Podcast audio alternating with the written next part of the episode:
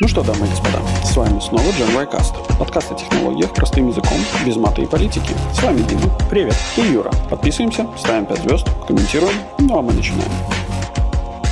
Привет, Дима. Привет, Юра. У нас была такая относительно тихая неделя. Наверное, все побоялись анонсов Apple, Samsung и Nvidia. Боитесь донайцев приносящих. Вот. Можем сразу поговорить про то, как надо бояться Nvidia. Они там дары принесли такие, что Дед Мороз уже не принесет ничего. Почему? Они же только карты анонсировали. Да, но стоят они. Ну, Мало того, что Дед Мороз ничего не принесет, так еще и все будут меньше есть. Слушай, как может вообще Дед Мороз э, ничего не принести, если у него все еще две почки? Я думаю, что у него уже минус много почек. Он уже должен. Плюс у него этот самый, у него же есть эти эльфы, если не а, ошибаюсь. А, да-да-да, с них можно собирать. Он как раз, смотри, он же живет там, где холодно, то есть, в принципе, органы будут хорошо сохраняться. Ты молодец, молодец. А, в корень зришь, так сказать. Вот. Ну, давай, рассказывай. NVIDIA показали новые серии видеокарт на архитектуре Ada Lovelace. Это RTX 4080 и 4090. Ну, то есть это следующее поколение после существующей сейчас 3000 серии. По принципе, очень интересно. 4090 насколько я понимаю, по их словам, в несколько раз, в 2-4 раза мощнее, чем 3090 Ti, при том, что у нее схожее энергопотребление, не сильно больше, что удивительно. Все ждали, что для нее нужно будет отдельный электрогенератор вообще ставить. Оказалось, нет. Всего лишь дополнительный блок питания. Ну, они рекомендуют, на самом деле, 850 ватт блок питания, как минимум. Это по-божески, я тебе скажу. Ну, это по-божески, да. Опять же, конечно, зависит от того, какой у тебя процессор, зависит от того, как ты ее будешь нагружать, потому что они, как минимум в 3000 тысячной серии зачастую жрали несколько больше, чем было заявлено при больших нагрузках. Но, тем не менее, примерно понятно. У нее 24 гигабайта GDDR6X памяти, очень быстрой. И, на самом деле, сколько ядер даже не важно, в общем, она сильно быстрее. Правильно. Я вообще считаю, что нужно на все эти самые, на все презентации выходить и говорить, «А, стало сильно быстрее. Так это Apple так делает. Да. Они еще график при этом рисуют. Вот это лузеры-конкуренты, а вот это мы офигенные выше всех. Да. Стало да. Сильно быстрее, стало сильно круче, покупайте. Да, да это, это самая лучшая практика вообще любой презентации. Вообще, во-первых, берется, собственно, суть, да, то есть стало быстрее. Кого интересуют все эти дополнительные какие-то числа, терафлопы какие-нибудь, там, не знаю, что там еще есть. Тапки напоминают. Гигаб... Причем да. здесь видеокарты вообще? Да, вот. Поменяли дизайн, сделали быстрее, вот, все, покупайте и не шуршите тут. Именно так, именно так. Покупайте за 1600 долларов Founders Edition. Вот, это вообще единственная цифра, которая должна звучать на любой презентации. Очень быстро, 1600, до свидания. Да, да. Причем даже можно не указывать, в, каких, в какой конкретно валюте, потому не, что... Не, это важно, потому что в некоторых валютах это будет хорошо. Не, ну слушай, можно сказать 1600 биткоинов и сразу полетело, то есть дальше там все будет от страны к стране. Еще пара поколений и будет 1600 биткоинов. Ну, это ты думаешь, что все-таки упадет, да, крипта? Нет, я думаю, что у NVIDIA коэффициент наглости растет. А, не, ну это что уж там. Что уж там отрицать такие очевидные факты. Тут надо упомянуть, что эта видеокарта стала намного больше размером физически. Это 3-3,5 слота, и от некоторых производителей прилагается такая специальная палочка, подставочка, чтобы видеокарта не выламывала PCI-Express слот. Oh. То есть вкрутить ее краешек в корпус уже недостаточно. Я вообще не понимаю, на самом деле, кто вот эти люди, которые ну, собирают компьютеры в кейсе. Ну, то есть ставят вертикально карту, короче, и после этого выводят провода назад. Да? Я считаю, что нормальный геймерский комп должен находиться в полностью разобранном состоянии. Микросхема должна висеть на стене, короче, при, при это самое прикрученное. И, ну, типа, получается, чтобы все карты смотрели вниз, if you understand. Ну, в корпусе тоже так можно. Есть PCI Express Riser, чтобы можно было поставить как надо видеокарту, да, чтобы да, она да, не да, висела. Да, но понимаешь, когда ты cool геймер, короче, и, значит, приводишь девушку к себе домой, она должна сразу же офигевать от того, насколько круто у тебя висит, значит. Нет, нет, нет, она должна... Все в разобранном Когда состоянии. висит, она не офигеет ни разу. Нет, и что, это добавляет плюс 100 к этой самой, как это, к обожаемости, назовем это так. Смотри, мой игровой сетап висит на пол шестого. Да. Ну, типа того. RGB-подсветка, Юра. Вот что главное. RGB-подсветка должна быть по корпусу, вот так вот, ну, по, по, по этой по самой, контуру? по микросхеме, по, по контуру, да. Просто все знают, что RGB добавляет 2 FPS. Это по-любому, да. Насчет подставочки, на самом деле, это было из 3080-3090, но редко. А здесь это явно будет необходимостью. Она просто иначе тупо выломает слот. Ну, что поделаешь? Что поделаешь? Такая жизнь. Но на самом деле я считаю, что все, все видеокарты должны на самом деле смотреть, ну, то есть они должны для того, чтобы ничего не выламывать, а они... Стоять вертикально бочком, Они должны да? стоять вертикально, да. Ну да. 4080, кстати, любопытная ситуация. NVIDIA сделала жизнь людей чуть-чуть сложнее, и есть две разных 4080. 12 гигабайт памяти и 16. Причем 16 заметно мощнее, чем 12 по тому, сколько у нее ядер. То есть mm. это буквально не память ты выбираешь, а ты выбираешь из двух видеокарт разных, но называются одинаково. Ну, прекрасно, чтобы никто не догадался. Есть такое ощущение, что это должна была быть 4070 и 4080, но они выпустили 4080 в двух вариантах по одной простой причине, потому что трехтысячные серии после обвала майнинга сейчас просто завались на полках, угу. и им надо их как-то продавать. А, ты думаешь, что типа такие хитрые не поменяли название специально для того, чтобы люди путались? И по дешевке покупали. Нет-нет, не чтобы путались, а чтобы они могли сказать, смотрите, вот у нас есть более низкий сегмент и более высокий сегмент. А в 4080, чтобы не распылять линейку, потому что она и так огромная, в нее добавляется еще трехтысячная серия, и у них сейчас огромная линейка по итогу получается. Да мне кажется, давно надо было немножко почикать это все дело, и что они плодят Легаси? Э, знаешь, вот, честно говоря, насчет 4000 серии я даже немножко затрудняюсь, потому что мне сложно представить ее скорость. Мне будет очень интересно посмотреть на реальные тесты, но 3000 реально быстрая. Да вот 3070 Ti, 3080 Ti, ну, это же офигенные видюхи. Если честно, я ничего не могу тебе сказать, потому что я вот, я их даже живьем ни одну не видел, просто потому что я этим не интересуюсь.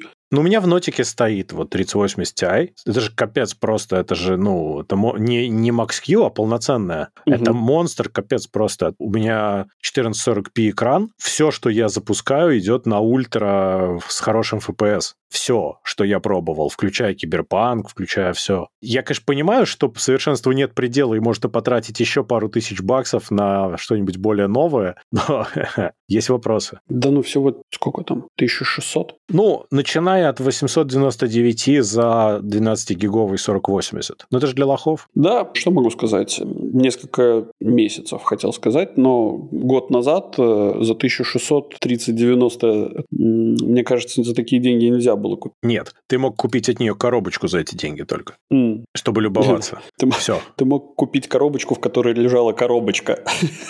Ну, типа того, да. То есть просто пустую коробочку, чисто полюбоваться. Мог купить в NFT... Э, фотографию. Э, фотографию, да. Но это, знаешь, если ты зажиточный, там, может быть, ты бы в эту сумму не уложился. Там есть вопросы. Да. Но, Можно было купить но... отзыв, отзыв человека, который видел своими да. глазами. Ну, это как в детстве, помнишь, кто-то посмотрел кино, тебе рассказал, и ты прям почти как будто посмотрел. Ну да. Примерно так же. Ой, ой Ну вот NVIDIA поступили, кстати, вот так себе в плане выпуска, потому что они немедленно выпустили Founders Edition по вот этим ценам. И дальше пойдут партнерские карты, ну вот от всех, от там Asus, Gigabyte и так далее. Теперь я понимаю, почему и VJ соскочили с партнерства, потому что, видимо, такие цены, что у них маржи вообще не было бы на этом. Нет смысла, скорее всего. Ну да, скорее всего, и понятный, понятный ход, как бы, а зачем надо. Пусть сами разгребают свое, так сказать, нововведение. Ну да. Я так понимаю, что эти видеокарты ориентированы на 4К гейминг с RTX, угу. полноценный. И они, в принципе, делают возможным 8К гейминг даже. Не то чтобы есть на чем это запустить, толком посмотреть глазами, но можно, если хочешь. Не, а что, телевизор же есть? Ну да, две или три штуки есть. Не так много. Не, 8К достаточно много уже начало появляться ну, телеков. Да, но Они, ты... правда, скорее всего, не эти самые, они, скорее всего, не трушные 8К. Ну, в том-то и беда. Зачем тебе такое? Тебе нужно тогда уже настоящее. Ну да. Ну, одним словом, это на самом деле крутая штука на будущее, и появятся они в октябре в продаже. Надо, не надо, конечно, не надо пока, но постепенно понятно, как будет выглядеть будущее гейминга. А, понятно, что ничего не понятно. Дорого будет это выглядеть, Дима, дорого. К этому надо сказать, что NVIDIA также выпустили профессиональную видеокарту для воркстейшенов RTX 6000. То есть угу. это про-серия вот этого всего. Это наследник A6000 серии. Она тоже в 2-4 раза быстрее предыдущей, сильно быстрее, чем 4090, но это для воркстейшенов. То есть это 3D-моделирование, видеоэнкодинг, реально быстро и все вот это. Играть на них так себе затея. Ну, ты э, рассказываешь это все, я вот сижу и думаю, а вот на чем сейчас 3D моделируют люди, которые там во всяких, в чем они там это делают? Вот они как раз-таки в, на, в частности, вот на вот этих воркстейшеновских картах NVIDIA-вских. Это бывший Quadro, а теперь вот это A6000 и вот сейчас RTX 6000. То есть ты мне хочешь сказать, что Apple компы вообще никак? Не, э, не особо, нет. Как же так? Понимаешь, тут совершенно другой уровень производительности, потому что совершенно другой уровень оптимизации в большинстве случаев. И здесь, видишь, Apple радовал всех тем, что там может быть много памяти, но сейчас у новой карты NVIDIA, вот профессиональной, 48 гигов памяти быстрой. 48. Угу. И прекрасно это все работает. Ну да. Так что большой вопрос. Я думаю, что NVIDIA просто из-за оптимизации, да и если ты хочешь на винде это делать, то у тебя как бы и вариантов особенно нету. Не, ну тут, насколько я понимаю, Apple уже позиционировал себя как э, мега крутых чуваков для всех. Да, как всегда. Ну, Jack of all trades, master of none. Mm-hmm. Понимаешь, то есть они как бы очень хорошо, но когда ты доходишь до очень серьезных нагрузок, у тебя могут возникнуть вопросики. Ну да. Одна видюха стоит 5 косарей, вот просто это воркстейшеновская, она реально того стоит. Но, правда, интересно была такая штука, что когда оценивали, например, для видеомонтажа и рендеринга, что выгоднее брать, выяснилось, что выгоднее таки поставить ферму из нескольких тогда 3090 Ti, угу. чем покупать один или несколько вот этих воркстейшеновских. Оказалось, что цена в соотношении со скоростью и результатом лучше получилась. Ну, это обидно. У нас, э, ну, опять же, небольшие инсайды с моей собственной работы, естественно, Siemens, компания, на которой я работаю, они разрабатывают также и а, программное обеспечение для постпроцессинга из полученных изображений, там, с МРТ, СКТ и так далее. там очень много именно такого очень специфического рендера иногда нужно.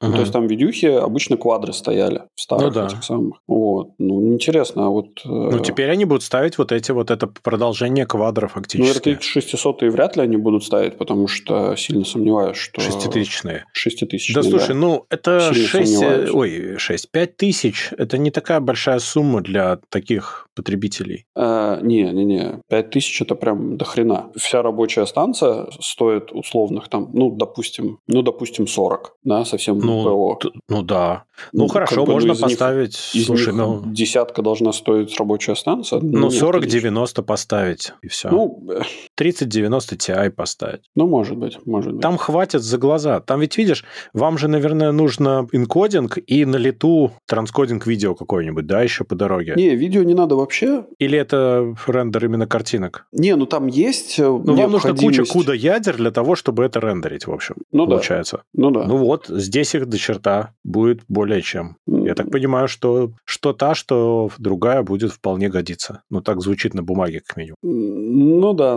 ну, понятное дело, что та периодичность, с которой э, Siemens, э, да и вообще, в принципе, компании, которые занимаются вот такими технологиями, обновляют спецификации рабочих станций, я думаю, что RTX 4090 мы увидим э, в, в этом самом спецификации где-нибудь в году 2025.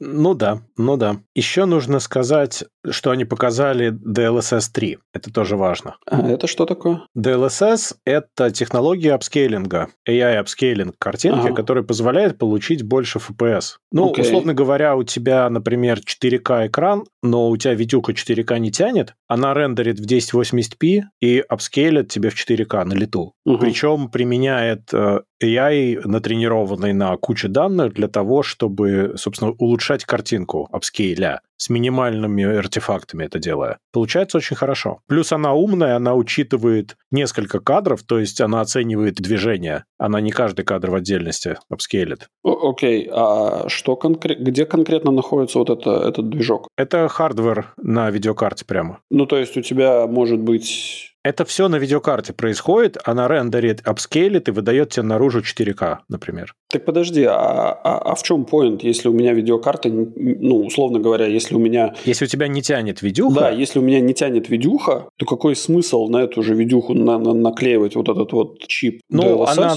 да, она апскейлит на тех же ядрах э, для обсчета. Это получается намного выгоднее, потому что срендерить 3D-картинку от кадр намного более требовательная задача, чем апскейл. Okay. И поэтому ей нужно, представь, рендерить, скажем, в 4 раза меньше пикселей. И но потом... все равно тебе нужен и AI, и... Да, но и, это, и это все остальное. бежит на отдельных ядрах, и это дает огромные бусты производительности. До этого был DLSS 2, и у него есть разные режимы, там, performance, quality, ну, сколько он будет ресурсов на это тратить. Угу. И вот в каком-нибудь сбалансированном режиме ты мог легко почти удвоить FPS, с минимальными потерями в визуальном качестве. Ты очень должен был рассматривать, чтобы вообще что-то увидеть. Ну, окей, хорошо. Это совершенно Звучит... офигительная технология. У AMD такая есть, FSR называется, и у Intel вот они сейчас выпускают. Угу. Но у NVIDIA самая технологически продвинутая. Ну, прикольно. И вот угу. они выпустили, выпустят, точнее, DLSS 3, который может работать только на 4000 серии, потому что железо там есть только на этой серии, которая будет эту фишки поддерживать. Потому что DLSS 3, помимо апскейла, умеет дорендеривать промежуточные кадры каким-то образом. То есть он умеет реконструировать промежуточные кадры, таким образом еще больше увеличивая FPS. Э, окей, Но это вот очень странно, вот это очень хочется увидеть, как это работает, потому что это выглядит красиво, типа у тебя в Киберпанке было 22, а стало 98 FPS, или там в 2-3 раза больше во Flight симуляторе, но а как играть, если тебе дорисовывают кадры, которых не было? Это какой будет тогда input lag у этого всего? Возникает вопрос. Это хороший вопрос. Ну подожди, Совершенно тебе непонятно. же промежуточные кадры... Ну ладно, слушай, я не думаю, что он будет дорисовывать целых там, не знаю... Ну смотри, у тебя было 22 больше, FPS. Ну да, у тебя в три раза здесь получается. То есть он из, из трех кадров два дорисовывает. Если у тебя в их собственной демке э, в, в три раза подскакивает FPS или в, там в четыре даже местами. Интересно. Ну вот Киберпанк, да, они, они такие говорят, очень круто, у тебя тебя было 22 FPS, стало 98. Отлично. А я управляю в это время машинкой, например. Угу. С какой задержкой она меня будет слушаться? 4 кадра в секунду. Ну вот. Ну, ну, может быть, не 4, конечно, но нам, ну, ровно тех реальных кадров в секунду, сколько и было раньше. Просто картинка будет плавно двигаться при этом, а не дергаться. Ну да. Единственное, что они говорят, что у них же есть вот этот NVIDIA Reflex и все эти технологии, чтобы улучшать отзывчивость, ну, уменьшать latency. Угу. Только в данном случае я так понимаю, что это не совсем то, как это раньше работало. То есть раньше это определенными хитрыми методами уменьшало вот эту вот зазор, то, что называется click to photon latency, ну вот от клика до того, как ты увидел результат. Здесь они, я так понимаю, будут пытаться предсказать немножко твои действия. Это примерно то, что в шутерах делается в сетевых играх, знаешь, когда ты видишь, что противник, например, бежит в одну сторону, а потом он, ну, если у него плохое соединение, вдруг он резко начинает бежать в другую, потому что просто игра думала, что, скорее всего, он продолжит бежать туда, куда он бежал раньше. Да я вообще считаю, что лучше уже тогда, наверное, думать за то, как бы ты побежал э, в этот, э, ну, куда-то дальше. Ну, так пусть игра играет саму себя, типа, да? Ну да, ну да. Но это все шутки шутками, но если разбираться в технологии, я тут сижу и, и думаю, а как, как вот, ну, типа, увеличивать э, FPS и, и сколько кадров надо рендерить, чтобы у тебя, ну, вот этот latency э, уменьшить. Но там нужен нижний порог какой-то какой-то. То есть, если у тебя хотя бы реальных 30 FPS, это уже будет приемлемо, более-менее. Ну да. Желательно 60 хотя бы, но 30 это уже типа терпимо. А все остальное будет только делать твою картинку более плавной. Угу. Но вот... все а, равно а, слушай, отзывчивость. А слушай, а если, например, у тебя не вся картинка рендерится, а с помощью вот этого вот всего, да? То а, вот только это, то, что вокруг, например, вокруг а, тебя... например, только то, что вокруг, да. Бог его знает. Может быть. Я не знаю. Вот никто до конца не знает. Надо смотреть уже, когда они это выпустят. Сейчас есть только рекламные ролики и описания текстовые. Mm. Вот они выпустят, люди потестируют, тогда посмотрим. Пока что у меня есть вопросы, но выглядит интересно. С учетом того, насколько DLSS 2 был лучше, чем один, например, то есть это был прям скачок. Угу. Я верю в то, что они сделали что-то крутое. Возможно, они не до конца объяснили, как оно работает. Ну, может быть. Ну, окей. Ну, что тогда, пошли к... Э, Айфонам. Не поминай имени в суе. Ну, ну тут же хорошая, хорошая новость. Ну, iFixit сказали, что 14 iPhone самый ремонтопригодный iPhone за многие годы. Какие молодцы. Да, Они сказали, что прям очень хорошо. И, по-моему, они ему поставили 7 баллов. Поставили не ему 7 баллов за то, что они смогли его достаточно безболезненно разобрать. Да, ну и починить можно, потому что теперь задняя крышка снимается намного легче, она, собственно, приклеена не сильно, и там пара винтиков и шлейфик один, и все. Угу. Ее теперь легко снять, а, в ну отличие да, от того, и... что было раньше. И тогда ты сразу получаешь доступ ко всему. Они немножко изменили внутреннюю компоновку Apple, и ты получаешь доступ ко всему очень хорошо, и ты можешь легко разобрать телефон после этого. Ну, супер. Разбирабельность телефона резко повысилась. Вот. То есть ты можешь полезть, поменять батарейку и экран вообще безо всяких проблем теперь по сравнению с тем, как было раньше. Ну да, и при этом, скорее всего, никто не говорит о том, что тебе нужно будет и батарейку, и экран, и вообще все-все-все, что ты можешь там поменять, э, привязывать серийными номерами через телефонную связь от, с компанией Apple и через удаленный э, этот самый доступ. Конечно, конечно. Тебе нужно еще при этом ку говорить и вообще всячески кланяться, потому что как, да. если ты мелко не кланяешься, когда говоришь с Apple, тебе ничего не сделают. Ну вот в этом вопрос, как бы... Да нет, ну это же всегда так было, все нормально с этим. Это в смысле... Нет, Дима, это Окей, ненормально. Это не норм... Да-да-да, беру свои слова обратно. Это ненормально, но это не новость. Давай так. Ну хорошо, да, но почему, подожди. Я Тут считаю... же говорится про ремонтопригодность, что раньше ты должен был не только кланяться, но и страдать чрезмерно. Теперь угу. страдать чуть-чуть меньше. Вот в чем вопрос-то. Ну, слушай, когда тебе... Правила нашей жизни в капиталистическом мире простые. Если когда тебе дают конфетку, всегда смотри, как бы, кто подкрадывается к тебе с задницы. То есть в, в, мо...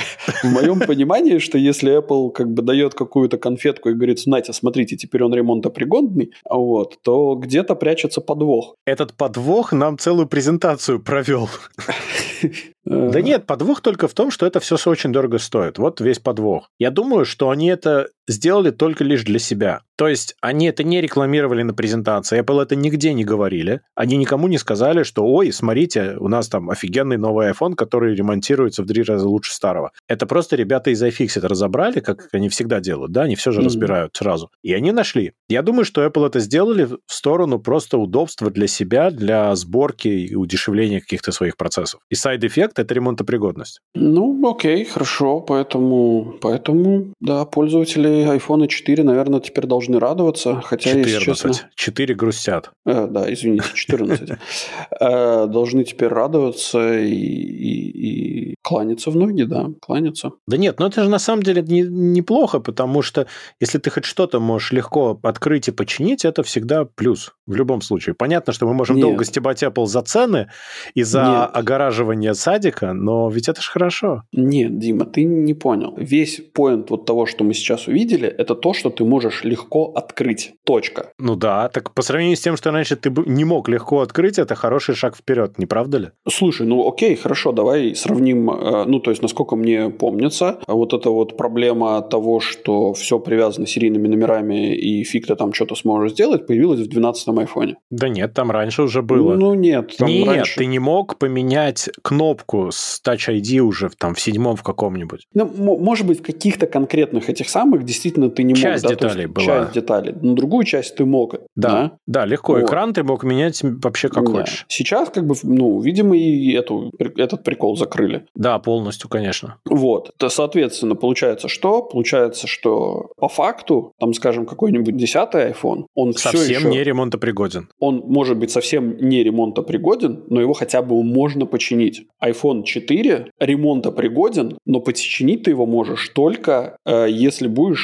часто кланяться э, Тиму Куку и заплатишь ему много денег за это. Ну да. Так а какой так понт? iFixit оценивает э, то, насколько ты легко можешь это сделать, если у тебя есть запчасти. Они не говорят о том, что... Они, точнее так, они отдельно говорят о том, что запчасти ты фиг купишь, сторонние нету такого, фиг сам сделаешь, тебе обязательно нужно в ножки поклониться и так далее. Это разные вещи. Речь идет о том, что если ты хочешь отремонтировать, насколько это вообще реально сделать. Этот э, сломанный девайс превращается в электронный мусор, который придется выкинуть, или с этим можно работать? Вот о чем речь идет. Ну, это игра понятиями. Окей, хорошо, я, наверное, соглашусь, но это игра понятиями, и скажем так, завуалированный способ сказать, что, ну, типа, становится лучше, но по факту ничего лучше не становится. Ну, слушай, понятно, что Apple огораживает, мы все это прекрасно знаем. Тут как бы ничего нового не произошло. Тут я совершенно согласен. Ну, да, да. Ничего не сделаешь. Ну, окей, хорошо. Ты у нас тут вдруг стал обладателем iPhone 14 Pro? Да, да. И как тебе ремонтопригодность? К счастью, никак.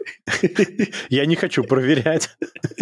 Э, не, отличный телефон. Я могу очень короткий обзор сказать. Хочешь? Давай. Это iPhone. Оу. Ну, то есть конкретно, ты берешь его просто вот, делаешь эту магическую абсолютно штуку под названием переезд с iPhone на iPhone, когда ты просто подносишь один к другому, ну, то есть ты новый включаешь, просто включаешь, подносишь ряд, э, ну, вот буквально рядышком к старому, старый говорит, о, я вижу новый iPhone, хочешь на него переехать? Ты такой, да. Он говорит, все, отложи нас и подожди. Mm. Не, это действительно очень круто сделано. Ну, типа, введи свои логин, пароль от iCloud, да. и все, и оставь нас в покое на 15-20 минут. И потом ты просто получаешь перенесенный телефон в новый вот этот вот, значит, кейс, по сути, и все, и пользуешься. Ну, это, это действительно классная штука, которую я прям... Это заслуженно. Заслуженно восхищение, и вот здесь я не могу ничего сказать. Включая сеттинги, включая вообще все, да, буквально да. все, абсолютно все. Единственное, что, конечно, какие-то банковские приложения нужно переавторизоваться. У меня там есть дополнительная вот эта банковская э, авторизация, которая не только для банков, вообще, ну, секьюрная авторизация. Угу. Тоже надо было переавторизоваться, но это детали, это всегда так. Он просто привязывается к Hardware ID, и тебе нужно объяснить ему, что теперь ты здесь живешь. Ну да. Ну, okay. ну там биометрия плюс Hardware ID, там просто защита. Но мне кажется, такая. это не этот самый, это не прикол айфона, это прикол самого приложения. Конечно, конечно. iPhone здесь совершенно ни при чем, просто приложение запускается, смотрит, ой, у меня Hardware ID сменился, ну-ка mm. обнови свою авторизацию. Ну да, окей. А в остальном ну, все классно. Я так понял, что ты стал обладателем iPhone 14 Pro, а до этого ты был обладателем iPhone 12 Pro Max. Да. И как? Я сознательно перешел на поменьше. Я долго думал, хочу я Max или нет. Я прям реально страдал. Я сначала заказал Max, угу. а потом сказал, нет, я все-таки хочу обычный Pro. Из-за компактности. Он все-таки сильно меньше, и с ним как-то можно управляться одной рукой, и он в карман лучше влезает. Дима, ты большой человек, у тебя должны быть большие карманы. У меня большие карманы, но из большого кармана еще торчит большой телефон, а я и так большой. Ну, Все очень большое. Это ну, пугает. Ну, ну, конечно, так и должно быть. Ты же все-таки с айфоном идешь, ты а не, не с каким-нибудь там Huawei. Это хорошая мысль, но он недостаточно дешев в своей ремонтопригодности, чтобы использовать его таким способом. Mm-hmm. То есть ты такой смекалочка наперед думаешь, да?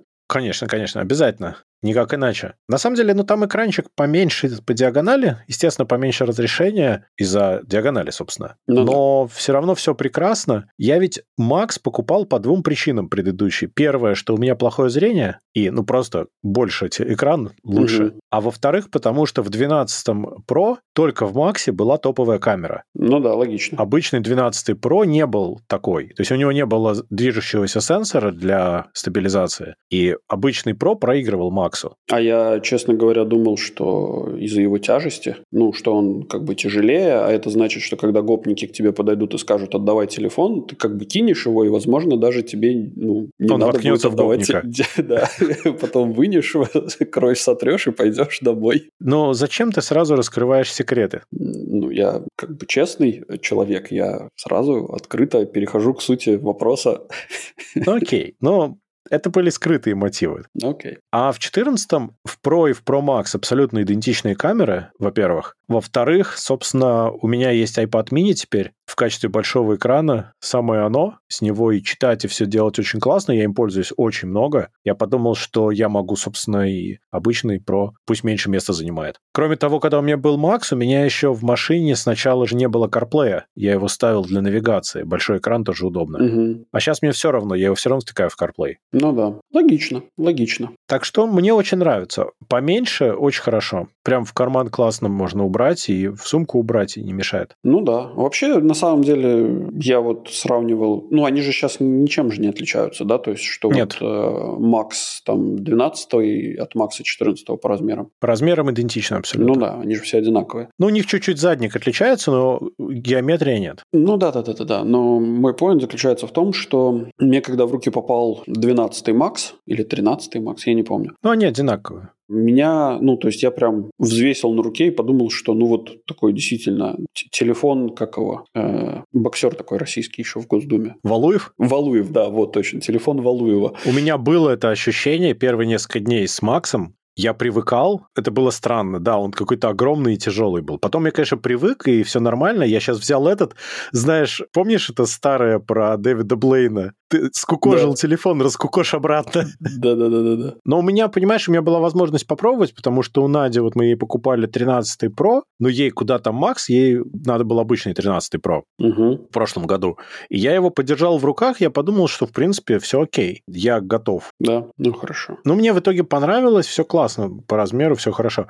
Камера просто офигенная. То есть в принципе, она чуть-чуть лучше, чем в 13 Pro. Лучше баланс цвета, намного лучше чувствительность, то есть она в сумерках намного позже включает ночной режим. Угу. И это очень заметно. Шума меньше, качество картинки намного выше и деталей намного больше. Угу. Я тут буквально либо сегодня утром, либо вчера вечером э, видел обзор, где товарищ взял, по-моему, iPhone 12 поколения, снизу приклеил к этому самому iPhone 14 и GoPro еще. И получается, что он нес одним этим самым, одним куском, короче, одним кирпичом нес вот эти вот три телефона, и э, два телефона и одну, собственно, камеру, и, и показывал результат. И я тебе скажу, я удивился, что стабилизация у iPhone 14 и у GoPro камеры прямо ну, прекрасные. Ну, то есть они, они сравнимы, да. Они очень. сравнимы, да. У 14 офигенная стабилизация. У 14 намного лучше сенсор, но он просто больше намного, чем угу. раньше. И это видно. То есть, во-первых, по чувствительности, во-вторых, по количеству деталей. Реально видно, что деталей больше. Угу. Он не размывает, оно не превращается в кашу, в мелкие вещи. Они остаются четкими, и все очень красиво выглядит. Ну, в общем, да. камеры просто шикарно. Камеры стали еще больше, конечно. Физику обмануть нельзя. Ну да, ну да, да. Скоро будет одна большая камера на всю заднюю стенку. Просто один глаз глаз огромный. Глаз Саурона. Да. А в остальном, ну, как бы, да, он быстрый. Я не знаю, я так по ощущениям не вижу никакой разницы с 12 потому что, ну, как бы и тот был очень быстрый, и этот очень быстрый. Ну, в каких-то местах я чуть-чуть замечаю, но минимально совсем. Я понял, снова проверил на себе, что я не вижу high refresh экраны. Ну, в смысле, я не вижу разницы никакой. Угу. Я что у себя на нотике не вижу, что на телефоне не вижу. 60 и там 120 герц, мне все равно. Ну, может быть, ну, хотя ты на ноутике играешь. Я играю. Да я пробовал по-разному. Есть просто тесты. Ну, в тестах я вижу разницу. Ну, там как бы понятно, они для этого сделаны. Ну, а да. чисто в повседневном использовании я не вижу никакой разницы. Ну, мне кажется, это такое. Что там с Dynamic Island? Все хорошо? Ты знаешь, Dynamic Island это точно такая же штука, как любая челка. Я его перестал замечать через два часа. Все, его нету. Но ну, я... то есть, мне все равно. он, он на самом деле мешает чуть-чуть меньше, чем челка, а не больше. Потому что он компактнее и влезает больше информации вокруг. Угу. При этом вот эта вот фишка с тем, что появляются там нотификации, она на самом деле, с одной стороны, очень крутая. То есть раньше они тоже появлялись, но, как правило, это просто часы подсвечивались определенным цветом. Ну, например, что у тебя звонок, э, что у тебя хотспот или еще что-то. Угу и появлялась точечка, что у тебя камера или микрофон. Сейчас это намного более понятно с помощью этого Dynamic Island, там все сразу понятно по иконочке, что происходит. Очень удобно, когда слушаешь, например, какие-нибудь подкасты, вот Pocket Cast, например, поддерживает. Он там mm-hmm. artwork даже показывает, то есть очень прикольно. Но в целом это просто виджет фактически, или два виджета наверху экрана. Я бы не сказал, что это какой-то вообще game changer, он очень интуитивный, то есть ты просто им начинаешь пользоваться, потому что это очевидно, что с ним делать. Ну, у тебя палец сам это делает, ну, у тебя да. нет никаких вопросов к этому UI. И ты потом понимаешь, что, ой, а этого раньше не было. Да, ну окей, хорошо, теперь есть whatever. То есть, типа, я жил без этого, теперь я живу с этим, и я не вижу какой-то существенной разницы в качестве жизни. Ну, то есть, не из-за этого ты покупал телефон? Не-не-не, вообще нет, вообще нет. Но сама по себе штучка прикольная, она иногда удобна. То есть, тебе нужно иногда меньше действий сделать для мультитаскинга благодаря этой штуке. О, о слушай, а ты уже вызывал этот э, спутник? Я планировал это завтра. Че, нет? Не, ну, просто я просто интересно. подумал, что если я вызову спутник, прилетят эти инопланетяне, они там, судя по Саус Парку, будут ремонтировать спутниковую тарелку, которая в меня вмонтирована, я потом не смогу сидеть и записывать подкаст. Не, ну просто интересно, как оно там все работает. Его в тестовом режиме можно это самое, ну то есть, чтобы не вызывать кого-то, а просто Дорогая служба спасения, я вам звоню в тестовом режиме. Да-да-да. Я не знаю, я не в курсе. Было бы прикольно проверить. Ну, если что, короче, считайте меня коммунистом, я проверю. Да, хорошо. Так, что там еще было у нас? А, этот Always On экран. Да, Always On экран. Да, я хотел сказать, что больше ничего. Always On экран, я не знаю, почему его ругали. Его ругали, что он слишком яркий для Always On. Угу. Вообще нет. Он очень тусклый и очень хорошо выглядит. То есть это просто с частотой 1 Гц, тусклое то же самое, что у тебя на лог-скрине. Все нотификации видно, очень хорошо выглядит, вообще не яркий. Полезная штука. Мне нравится. Ты считаешь, все-таки полезная? Да, да, да. Понимаешь, в чем дело? У меня часть нотификаций выключена, чтобы на часы не приходило, которые раздражают. Окей. Okay. Но у меня на столе лежит телефон, и я могу на него просто бросить взгляд и увидеть, что там. Висит, не висит что-нибудь. Mm. В этом плане очень удобно. При этом этот Always On экран, он очень умный. То есть, если ты, например, уходишь с часами на руке от телефона, а телефон на столе лежит, он выключается, чтобы батарейку не тратить. А как он это делает? Расстояние до часов он знает. А, расстояние до часов. Да. Если ты снимаешь часы, то он по-другому тогда себя ведет. Если ты его убираешь в сумку или в карман, он знает, что он в сумке или в кармане, он тоже выключает Always On экран. Mm. Если он в режиме сна, он тоже выключает э, Always On. Ну, то есть, когда ты спать пошел. Ну да. То есть, он такой довольно умный, и я не вижу, чтобы On экран как-то сильно жрал батарейку. Ну, все отлично держит и так. Ну, вопрос не в том, сильно ли он жрет, а сильно ли заметно уменьшение батарейки в течение дня. Нет, нет, прекрасно все держится, вообще никаких проблем, совсем. При том, как я использую, меня все абсолютно устраивает, все вообще шикарно. Ну, что касается... ну, видишь, что касается того, как Always On воспринимается, он приятно воспринимается, когда ты хочешь взять телефон и разлочить. То есть ты берешь телефон, на котором ты видишь картинку, пока ты его подносишь глазам, он как бы эту же картинку делает просто ярче, и потом он разлочивает, и ты видишь как бы всю информацию. Это очень такой seamless experience получается. Нету вот момента, что он, я сейчас тебе погоди, включу экран, сейчас, Face ID, сейчас. Mm. Здесь все как-то очень плавно и быстро происходит за счет того, что у тебя уже была картинка. Ну да, ну логично, логично. Вот. Это очень приятно выглядит, мне нравится. Ну Опять хорошо. Же, не ради этого я его покупал, но почему бы нет, классная фича. Ну ладно. Короче, ничего интересного, никаких этих самых, никакого бомбежа, ничего вообще. Абсолютно, я даже удивлен. Никакого бомбежа. Более того, к моменту, когда начались продажи, они поправили единственный баг, который до этого нашли, такой неприятный. Там была проблема с тем, что сторонние приложения для камеры, ну, тот же Инстаграм, вызывали неконтролируемую вибрацию сенсора. То есть как-то стабилизация неправильно срабатывала. Окей. Okay. И это просто поправили в iOS 16.02 патчем, и все. Маленький патчик, который это исправил. Mm. Ну, окей, хорошо, хорошо. А так нет, все классно. Единственное, что с Dynamic Island, там бывают смешные казусы, когда у тебя приходит несколько сообщений сразу. То есть, например, у тебя что-то играет в Dynamic Island, потом тебе приходит смс, у тебя эта плашечка в какой-то момент висит сверху, в момент его при, прилетания, угу. и в этот же момент, например, у тебя срабатывает Face ID для чего-нибудь, и вся эта балалайка неконтролируемо начинает смещаться вниз по экрану. Это очень тупо смотрится. То есть эти нотификации друг друга смещают все ниже и ниже. Они Борьба не поверх друг друга. Да. пирамида нотификаций происходит. Но я думаю, что это они потом поправят. Это, мне кажется, немножко недодумано. Ну, поглядим. Это, это corner case. Деле... Это очень редко происходит.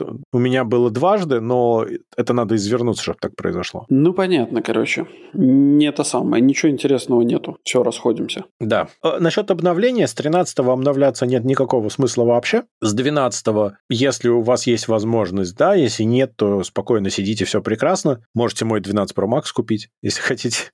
У него, кстати, через два года использования 99% батареи. Это потому, что ты его с зарядки не снимаешь. Ты из дома работаешь, и он у тебя все время на зарядке. Я очень аккуратен с батареей. Вот. И, собственно, если что-то младше, то обновляться стоит. Там прям хорошо будет, мне кажется. Окей. Okay. Ну что, пойдем про PlayStation поговорим. А, пошли. Хорошая новость, интересная новость для нас всех и плохая новость для Sony. В PS4 и PS5 обнаружили баг, который позволяет теоретически перехватывать контроль над устройством и ставить свой софт, и баг этот практически неисправим. Скорее всего, его вообще не, при текущей архитектуре исправить невозможно. То есть и все новые тоже выйдут с таким же багом? Ну, PS5 будет выходить с этим же багом. Yeah. Там ничего нельзя сделать по тому, как устроена консоль. Точнее, софт на ней. Дело в том, что это работает через эмулятор PS2. Там же можно играть PS2-шные игры определенные из библиотеки соневской. Угу. И прикол в том, что PS2-шные игры работают через эмулятор. Угу. Их же собственный. Угу. И Just-in-time компайлер в этом эмуляторе устроен так, что он в какой-то момент на короткое время получает повышенные привилегии на консоли для своих определенных целей. Но это типа нормальная история, и так и должно быть. Но проблема в том, что ты можешь ему подсунуть какой-нибудь arbitrary код для выполнения. Ну так это же прекрасно. Да, это можно сделать с помощью определенным образом сформированного сейва для игры PS2 или самой игры переделанной, и в итоге ты получишь, э, что ты можешь сделать то, что тебе надо на консоли, а дальше уже, собственно, двери открыты. Это не так тривиально реализуемо, там целая сложная цепочка действий пока, но, как мы знаем, все, что сейчас нетривиально, через какое-то время, если имеет спрос, превращается в one-click инсталлер, и все удобно. А почему это нельзя пофиксить? По одной понятной и простой причине. Дело в том, что эмулятор находится не на консоли, а он находится в пакете с самой игрой всегда. То есть Оу. они не могут взять и централизованно в прошивке починить эмулятор. Оу. Понимаешь? То есть тебе достаточно ему подсунуть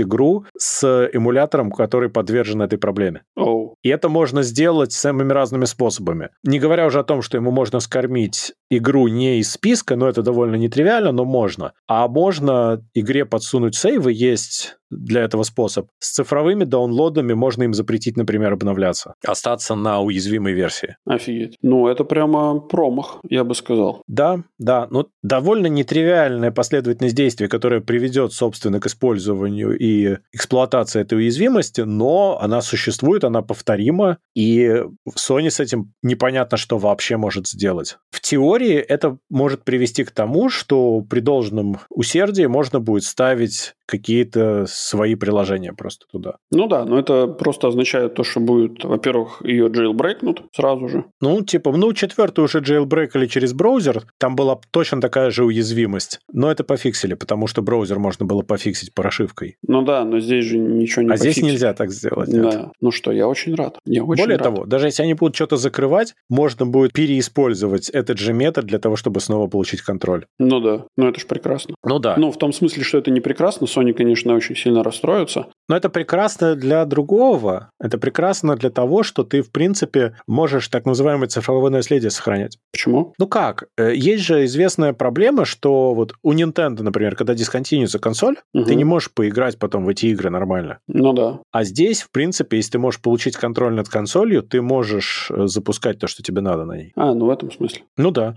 А я не вижу смысла запускать на консоли просто какие-то arbitrary приложения. Зачем? Я знаю, Ну, что ну. есть любители, типа, использовать консоль как компьютер таким образом, но это какое-то извращение, на мой взгляд. Не, ну я смотрю на эту проблему с другой стороны. Я смотрю на эту проблему, как бы, что все те самые игры, а их э, перекомпилируют, э, скидывают в торренты, и люди спокойно себе играют. Да, но это плохо. Не, я же не говорю, что... Слушай, во-первых, э, находить уязвимости тоже не особо хорошо. Не-не, плохо именно игры пиратить таким способом по другой причине. Это очень сильно бьет по продакшену следующих игр. Ну, понятное дело, да. Я вот только про это. То есть консоли на этом и держатся, что игры покупают, они окупаются, и происходит производство следующих. Ну да, да, да, я это как бы это мы все все понимаем, но я э, говорю о том, как это будет эксплойтиться. Да, конечно, конечно.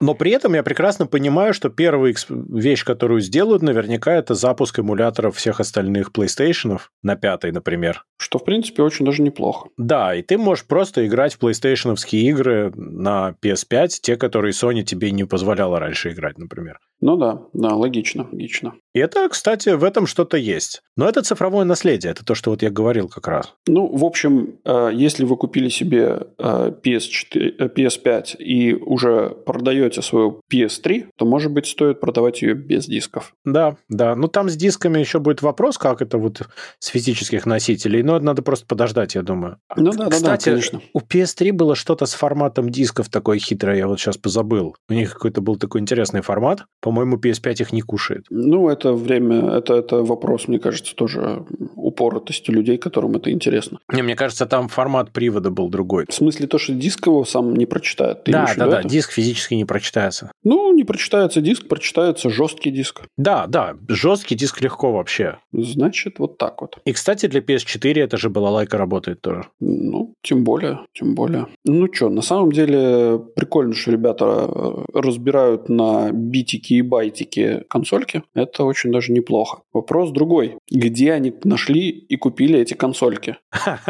Слушай, ну, продают на самом деле, я вижу регулярно объявления, люди сейчас скидывают PS5 за адекватные деньги. А что ну, они типа скидывают уже? 600-650 Наигрались? евро, диск Edition. А что они скидывают их? А я не знаю, может, деньги кончились. А, ну, может быть, кстати, да. Еще, кстати, знаешь, часть людей вставали в очередь на PS5 не потому, что им нужно было консоль, а потому что все это делали. Ну, такой немножко Мгм. стадный инстинкт. А потом они ее получили, такие, ну окей, она мне нужна. Э, наверное, не очень. Да, вырастает поколение.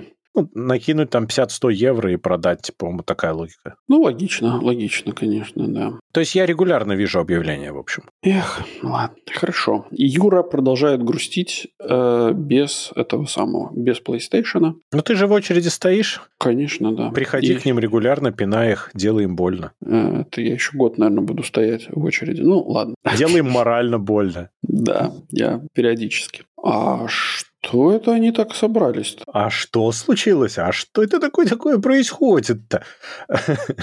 Нет, на самом деле... извини, прям, прям серьезно. Я только что зашел на Marketplace фейсбуковский, 650 евро. PS, New PS5, Disc Edition, 1 year local warranty. Я тебе говорю. А что это они такие все? Я тебе говорю. Окей, окей. Что у нас дальше? А дальше у нас Китай предложил построить дамбу с помощью 3D-принтера и роботов. А какие молодцы. А кто это хочет уволить несколько сотен тысяч работников? Вот, это вторая тема, которую они поднимают в самом конце своего обсуждения. Вообще, А, это Пекинский университет, там исследователи придумали, как это делать, и они придумали, что можно вот интересным способом конструировать. Дело в том, что там это все происходит с компанией, которая до этого уже строила здание. Помнишь, мы обсуждали 3D-принтед мост в Шанхае? мгм, Вот да, это они делали. Окей. Они делали раскладной мост, ну, разводной. Мгм. Они делали просто перманентный мост большой. Они таким образом печатали здание уже. Окей. И сейчас они решили все это помножить на 10, выкрутить на 11 и напечатать дамбу. Ну, нормально. Мне кажется, звучит прикольно, логично.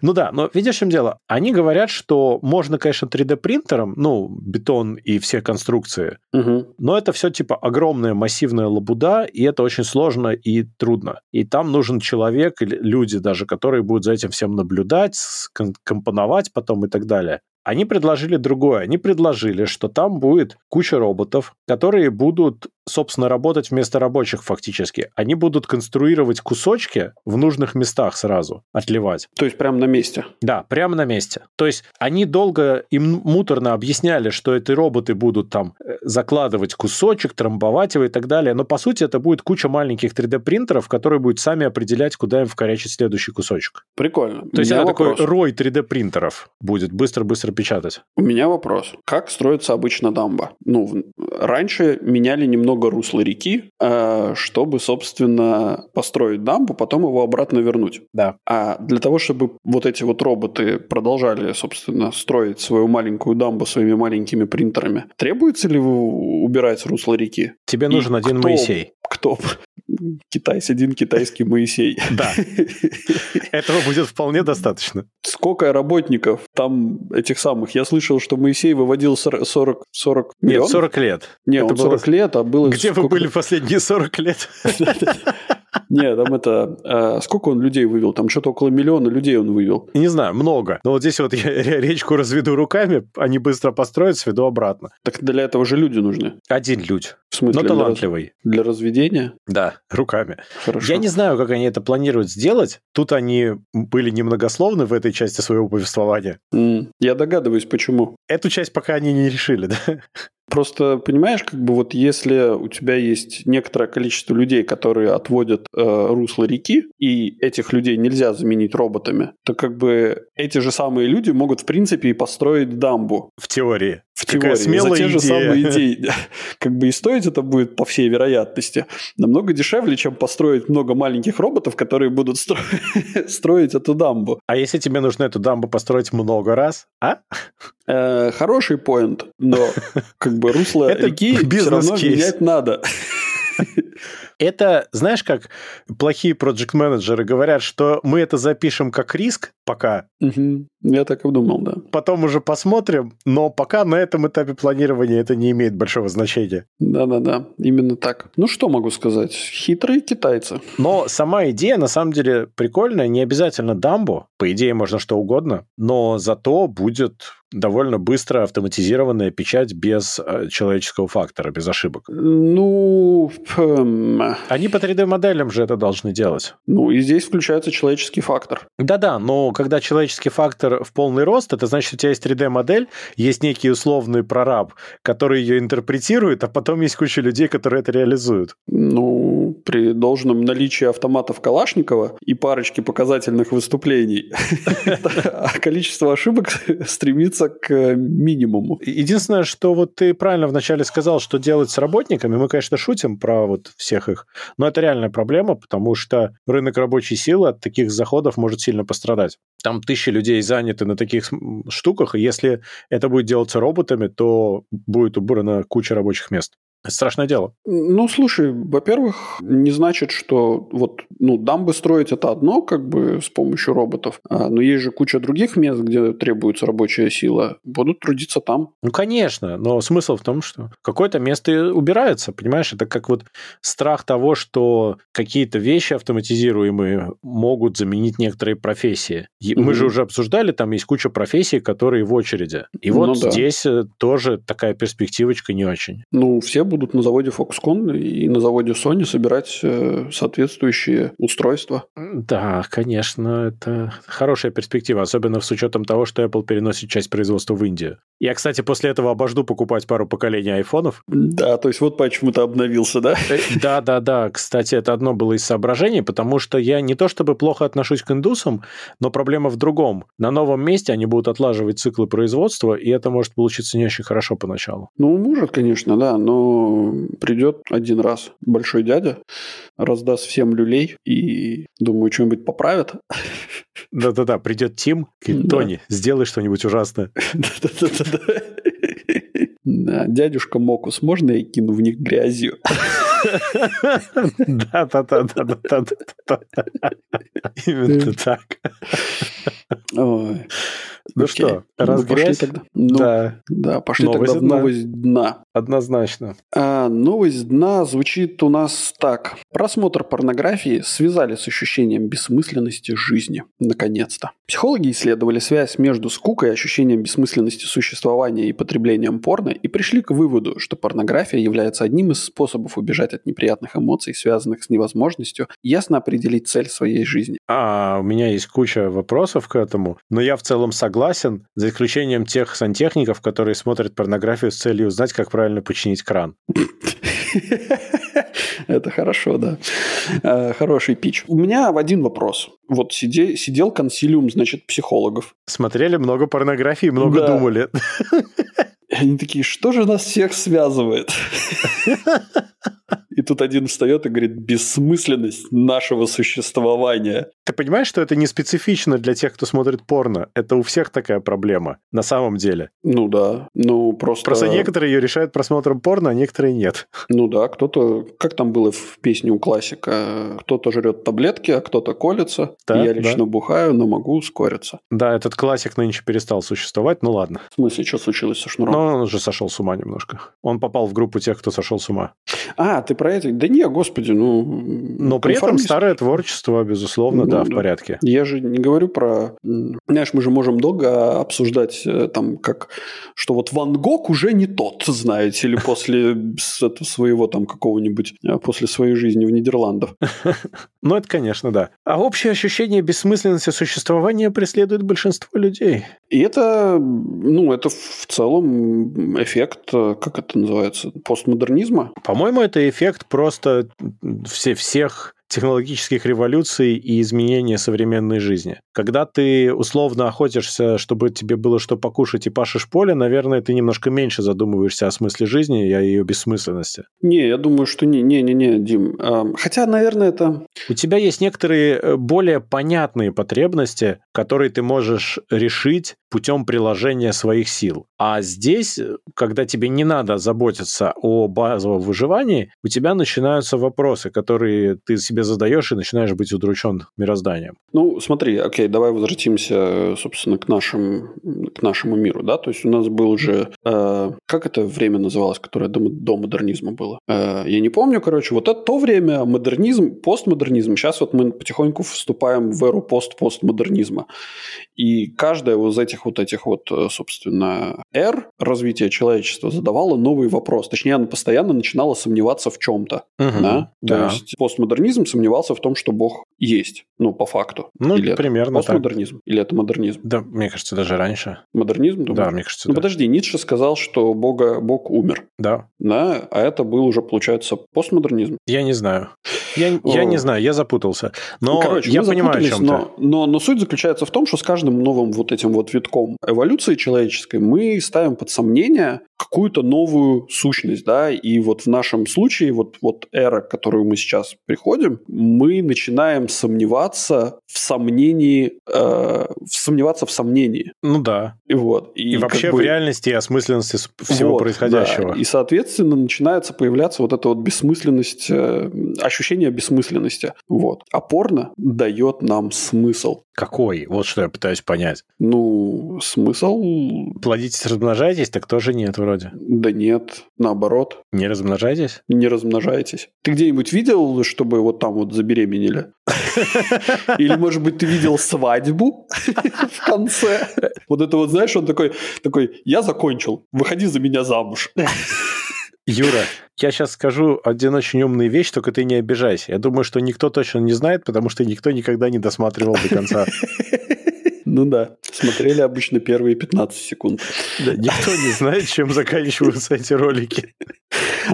Ну, ты просто понимаешь, да, их же до, до, до, это самое, доснимают до конца. Слушай, может быть, ты понимаешь, какая самая бессмысленная профессия? Сценарист этих роликов. Кто-то сидит и пишет эти сценарии. У кого-то это full-time работа, представляешь? Да, вот уж действительно после этого только смотреть их. Есть еще режиссер, который, представляешь, серьезно отсматривает монтаж, говорит, где поправить. Да, да, да, обязательно. Есть еще там человек, этот ответ, отвечающий за свет. Вот. То есть вот этот криканус себе подсвети пес. Ну да, да, все так и есть. Какой ужас. Вот. Но, как бы видишь, тут еще положительная сторона этой статьи заключается в том, что порно не является причиной бессмысленности существования. Порно является следствием осознания бессмысленности своего существования. То есть, если мы поправим вот эту вот первоначальную проблему, то есть если мы обретем смысл нашей жизни, то порно как бы прекратит занимать все наше время. Подожди, то есть порно опосредованно Точнее. ведет к осознанности бытия? Да. Круто.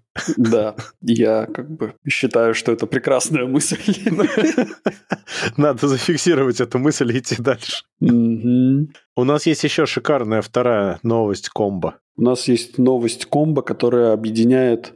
Это, это мы могли бы, наверное, сделать задачку э, из, э, собственно, знаешь, это вот типа, что объединяет эти три новости? Э, напишите нам в комментариях, значит, в наш телеграм-канал Gen y Chat и получите от нас э, что-нибудь. Вот. Но нет, мы так не сделаем, мы просто зачитаем эти новости, а потом объясним, что же их объединяет. Ну или точнее предположим, что же их объединяет. Причем это три разных новости. Да, три абсолютно разных новости. Первая новость, значит, россиянин убил друга стулом из-за неправильного растопления котла.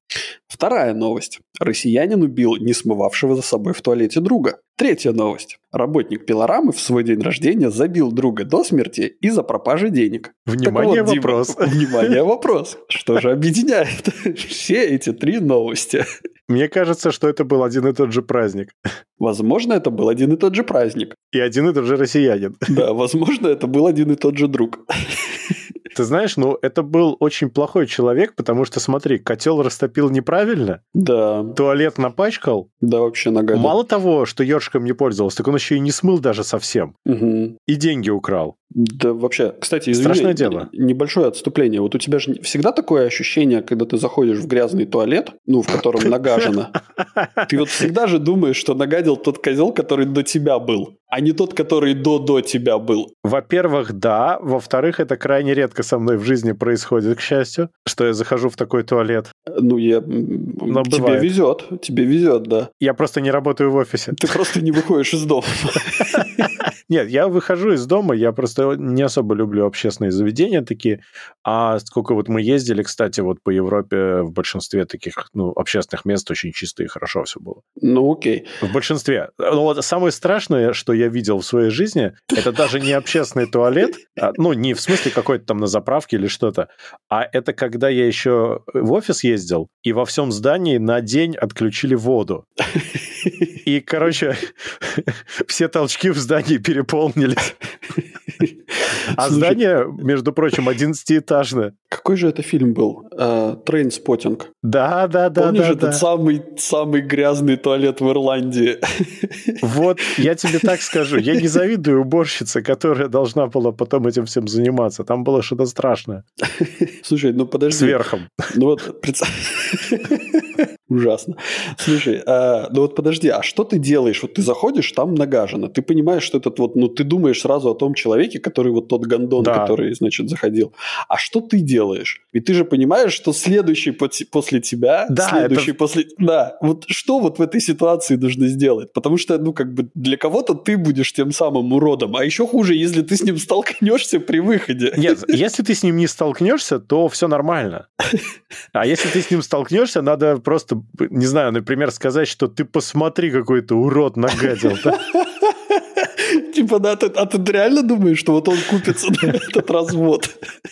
Но он же также будет следующему говорить. У него Ну же да. нет выхода. И если он этого не осознает сейчас, то он это осознает через 15 секунд, когда Ну, это- дойдет. Ну, это же ужас, короче. Или с Вот- вот- покерфейсом пройти мимо. Ну да. Но А это- еще это- лучше мило улыбнуться этому человеку и молча пройти мимо. Или знаешь, так тебе, вы тоже туда? Добро пожаловать. Я как раз не спустил воду. Да. Но это же ужас. Это же ужас. Вообще безвыходная, на мой взгляд, ситуация. Ну ладно. Ой, возвращаясь к товарищу. э, Главное, точнее, деньги при этом не брать, и котел аккуратно растапливать, тогда есть шанс. Ну, то есть, вот правда, вот размышляя над этой ситуацией, э, ну, точнее, над этими тремя ситуациями, которые, скорее всего, одна и та же ситуация. Ну, вот чу- чувак, вот этот товарищ, которого завалили, вот он реально испытывал своего товарища на прочность. Знаешь, это вот это, типа, эскалация, эскалация вопроса, знаешь, типа, а если я вот так вот сделаю? А еще вот так, да? Все еще живой. Черт, надо еще что-нибудь.